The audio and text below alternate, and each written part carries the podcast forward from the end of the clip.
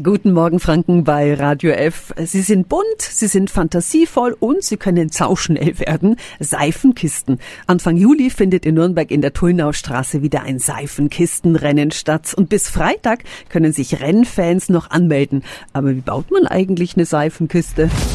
Radio F. Jetzt Tipps für ganz Franken. Hier ist unser Wiki Peter. Wenn sich einer mit Seifenkisten auskennt, dann der Vorsitzende der Seifenkistenfreunde Nürnberg, Norbert Bauer. Guten Morgen. Guten Morgen. Als Kind habe ich ja immer davon geträumt, eine Seifenkiste zu haben. Jetzt könnte ich mit unserer Teenagerin daheim eine bauen, weil nur 6- bis 21-Jährige mitfahren können. Aber wie fangen wir das denn jetzt am besten an? Mein erster Tipp ist immer der, die Vorstellung, die man von einer Seifenkiste hat, zu malen.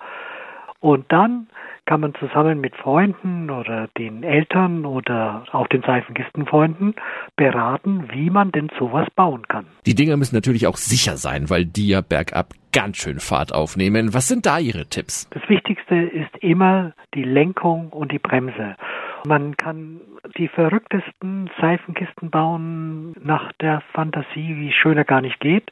Man kann sie komplett nach Reglement des Deutschen Seifenkistenverbandes bauen. Und beim Bauen von Seifenkisten greife ich dabei immer ganz gern auf die Mechanik des Verbandes zurück, denn diese Bremse und diese Achsen, die sind sicher, da weiß man, dass sie funktionieren. Vielen Dank an den Seifenkistenexperten Norbert Bauer. Die Bauanleitungen und alle Infos zum Rennen in Nürnberg finden Sie auf radiof.de. Tipps für ganz Franken von unserem Wiki Peter. Täglich neu im Guten Morgen Franken um 10 nach 9.